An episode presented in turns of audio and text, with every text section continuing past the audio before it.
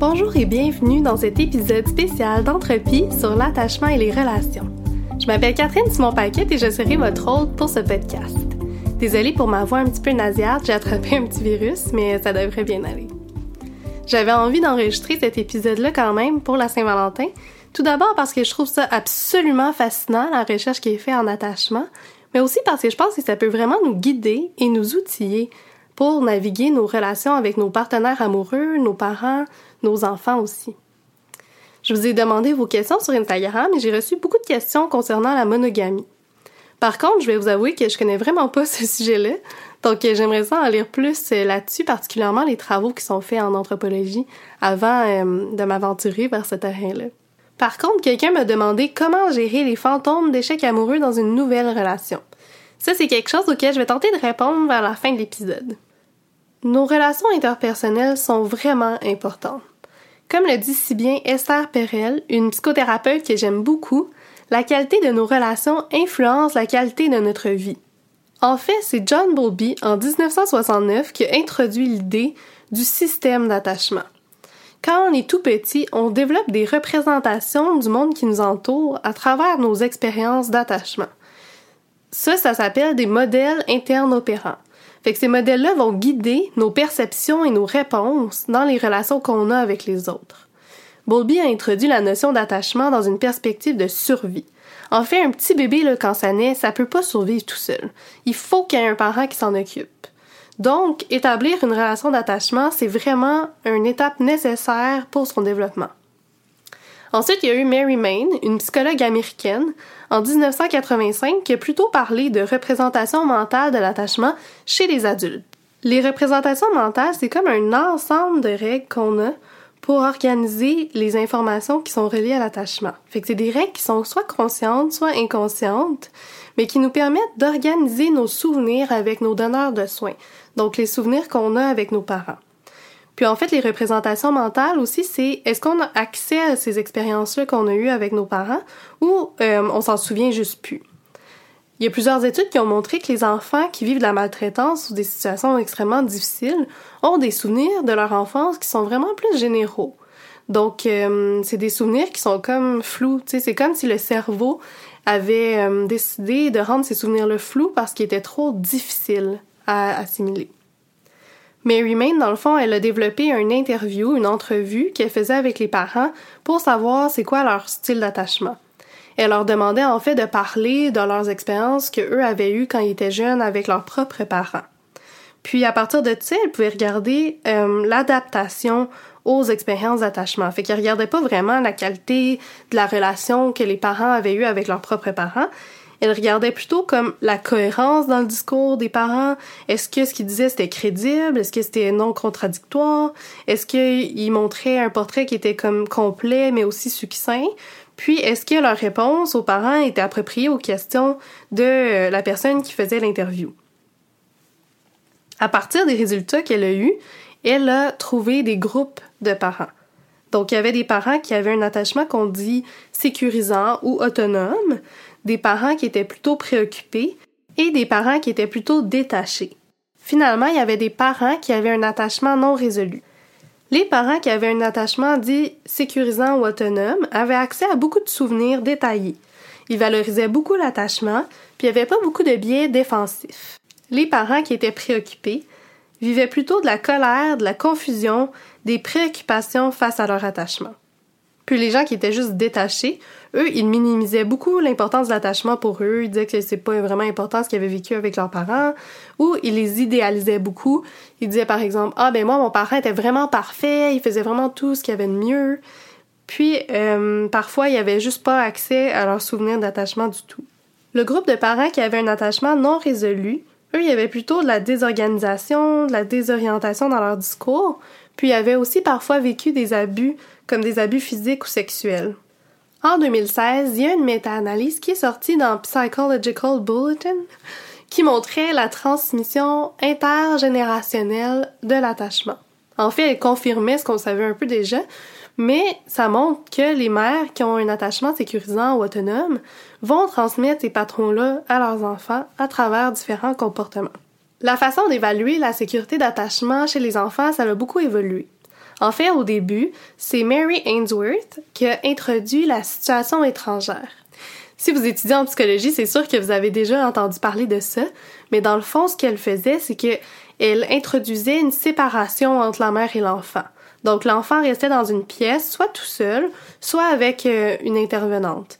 Donc on regardait en fait la réaction de l'enfant quand la mère sortait de la pièce, puis regardait aussi quand la mère entrait de nouveau dans la pièce. Ensuite, il y a eu d'autres façons d'étudier l'attachement, comme par exemple, parfois les intervenants vont aller, ou les assistants de recherche, vont aller dans la famille pendant, je sais pas, une heure ou deux, vont regarder comment la mère interagit avec son enfant, puis ensuite, ils vont euh, évaluer l'attachement. Ce que les études trouvent généralement, c'est que les parents qui ont un attachement autonome et sécure ont tendance à avoir des enfants qui ont aussi un attachement sécure. Donc ces enfants-là, dans le fond, quand ils sont en détresse, ils vont rechercher l'aide de leur donneur de soins, donc souvent leur mère, et cette aide-là va favoriser leur exploration. Donc dans le fond, quand ils sont tristes, la mère va les consoler, puis ils vont retourner jouer après. Les mères qui ont des attachements plus détachés ont plus tendance à avoir des enfants qui sont évitants. Donc les enfants vont limiter les signaux d'attachement, ils vont pas vraiment aller chercher l'aide de leurs parents, puis ils vont plutôt comme changer leur attention pour pas les regarder. Les mères qui ont des styles d'attachement plus préoccupés ont des enfants qui sont plus généralement ambivalents. Donc dans le fond, ces enfants-là vont avoir une hyper-vigilance vers leur donneur de soins, vont constamment regarder où leur mère, puis vont être facilement en détresse ou en colère, puis très difficiles à consoler après la séparation. En fait, ils vont être en détresse quand la mère part. Donc, ils vont comme avoir une réaction vraiment très élevée face à la séparation euh, entre la mère et l'enfant. Les mères qui ont des attachements non résolus peuvent avoir des enfants qui sont plutôt désorganisés. Donc, les enfants vont avoir un délai dans leur réaction, vont avoir des réactions qui sont contradictoires ou pas vraiment compréhensibles. Euh, par exemple, l'enfant peut euh, donner ses bras en l'air pour que la mère le prenne, mais quand la mère approche, il recule comme s'il avait peur d'elle. Euh, c'est vraiment euh, des cas qui sont plutôt euh, difficiles à évaluer. Là, je vous parle de ça comme si c'était coulé dans le béton, mais c'est vraiment pas ça. En fait, la transmission de l'attachement sécurisant est beaucoup plus robuste que la transmission de l'insécurité d'attachement. Les parents qui ont un attachement qui est préoccupé ou détaché peuvent avoir des enfants qui ont un attachement sécure, par exemple en ayant des comportements qui sont adéquats envers eux, ou bien en raison des caractéristiques de résilience chez les enfants, par exemple leur tempérament ou une génétique qui sont favorables à un bon attachement. Les comportements parentaux de maltraitance sont vraiment les plus épeurants pour les enfants parce que le parent devient comme une source de sécurité, mais aussi une source de peur.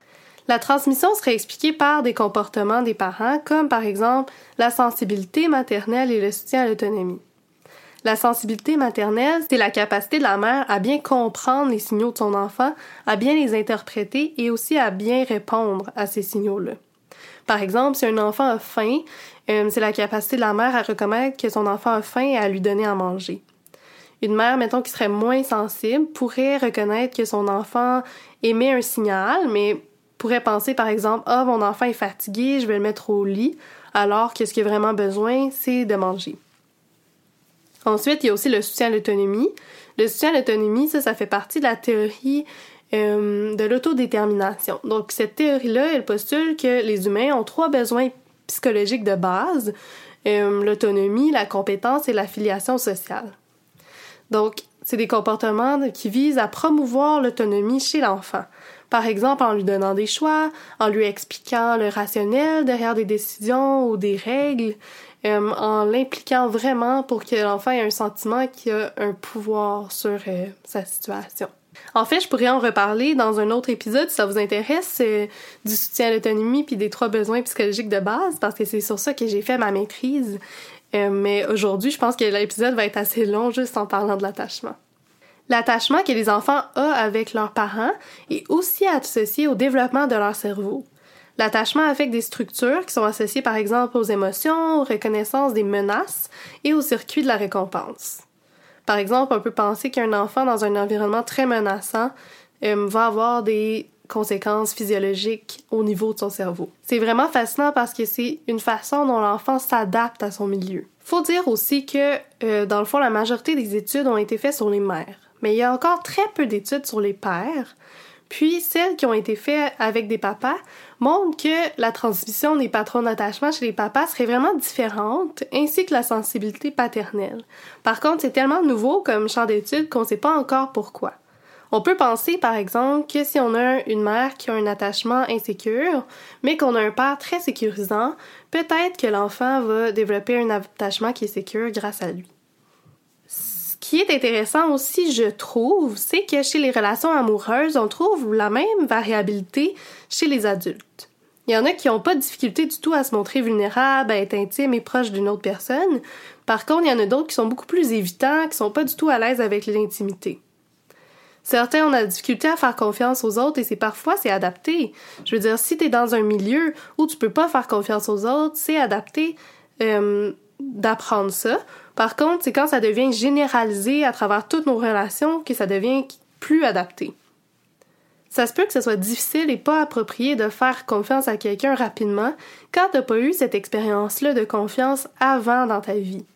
Notre attachement avec nos parents peut ainsi influencer notre attachement amoureux à l'âge adulte, mais c'est vraiment pas définitif. Le style d'attachement peut être modifié à travers le temps. Par exemple, il y a une étude qui a montré que suite au premier amour, l'attachement peut changer. Malheureusement, ce qu'ils ont montré, c'est que ceux qui avaient un attachement sécurisant avec leurs parents avaient beaucoup à perdre avec leur premier amour. Donc, pouvaient passer d'un attachement sécurisant à un attachement insécurisant si leur partenaire n'était pas vraiment optimal, tandis que le contraire est vrai aussi. Ceux qui avaient des attachements insécures avec leurs parents avaient tout à gagner. S'ils rencontraient quelqu'un qui était euh, optimal, donc euh, qui avait par exemple un attachement sécurisant, ben ils pouvaient transitionner d'un attachement insécure à un attachement qui est sécurisant.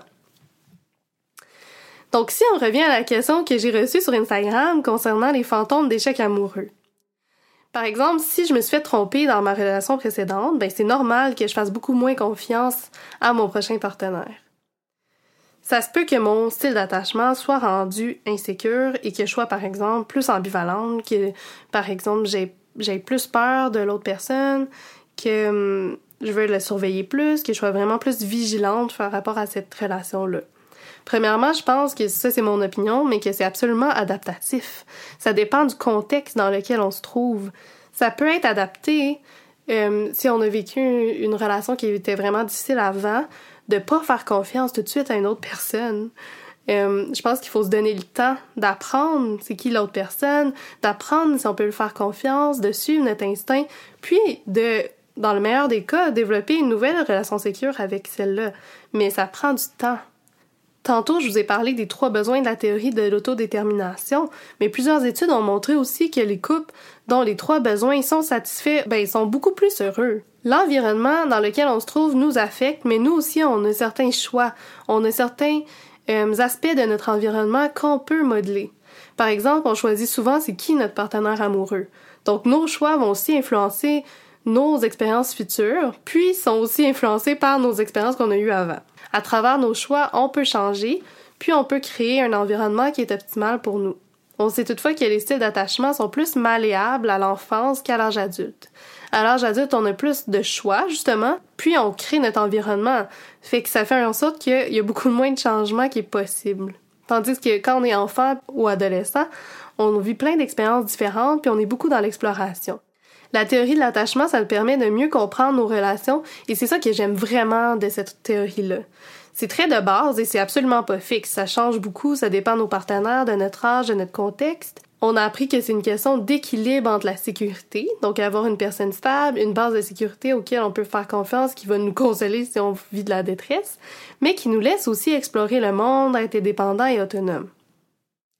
L'être humain a fondamentalement besoin de sécurité et d'exploration d'aventure. C'est un paradoxe et une dualité, mais j'ai lu le livre du psychanalyste Stephen Mitchell, Can Love Last, et aussi celui d'Esther Pearl, justement l'intelligence érotique en français, ou bien en anglais c'est Mating in Captivity. Puis c'est ça que j'en retiens. Avec le temps, on a tendance à pencher du côté de la sécurité. On veut une famille, un condo, une maison, on veut quelqu'un de fiable, qui est digne de confiance, euh, on veut parfois avoir des enfants, on veut de la stabilité, de la sécurité. Mais on oublie souvent l'exploration, le jeu, le désir sexuel. On a besoin aussi comme adulte d'être vu, de se sentir désiré dans une relation. C'est comme une balance. S'il y a la sécurité d'un côté et l'exploration de l'autre, on veut autant que possible conserver un état d'équilibre. Si on tombe trop dans la sécurité, on vient attirer par la nouveauté, on veut respirer, voir d'autres personnes, on veut sortir de l'eau. Pour terminer sur une note qui est plus positive, les relations, ça peut vraiment changer notre vie d'un point de vue positif. Je vais vous laisser sur une citation d'Esther Perel. Aujourd'hui, on se tourne vers une seule personne en espérant qu'elle nous donne tout ce que traditionnellement un village entier nous apportait. Un sens, un sentiment d'appartenance, une certaine continuité, mais en même temps, on s'attend à ce que cette même personne-là puis cette relation-là soit romantique et émotionnellement, sexuellement satisfaisante. Est-ce que c'est vraiment surprenant qu'autant de relations en souffrent et se désintègrent face à cette pression énorme-là? Pour bâtir une relation durable, il faut cultiver notre autonomie et aussi l'intimité et la complicité dans un couple. Au final, à travers nos relations, on a le pouvoir de changer notre vie. Merci d'avoir écouté cet épisode. Si vous l'avez aimé, écrivez-moi sur les réseaux sociaux, ça va me faire vraiment plaisir de vous lire. On est sur Facebook, Instagram et Twitter au out commercial Entrepipod. Aussi, laissez-nous une évaluation sur Apple Podcast, ça nous aide vraiment à nous faire connaître. Le prochain épisode va sortir la semaine prochaine et va porter sur le rôle des infirmières praticiennes spécialisées. Je vous souhaite une excellente journée et je vous dis à bientôt pour un tout nouvel épisode.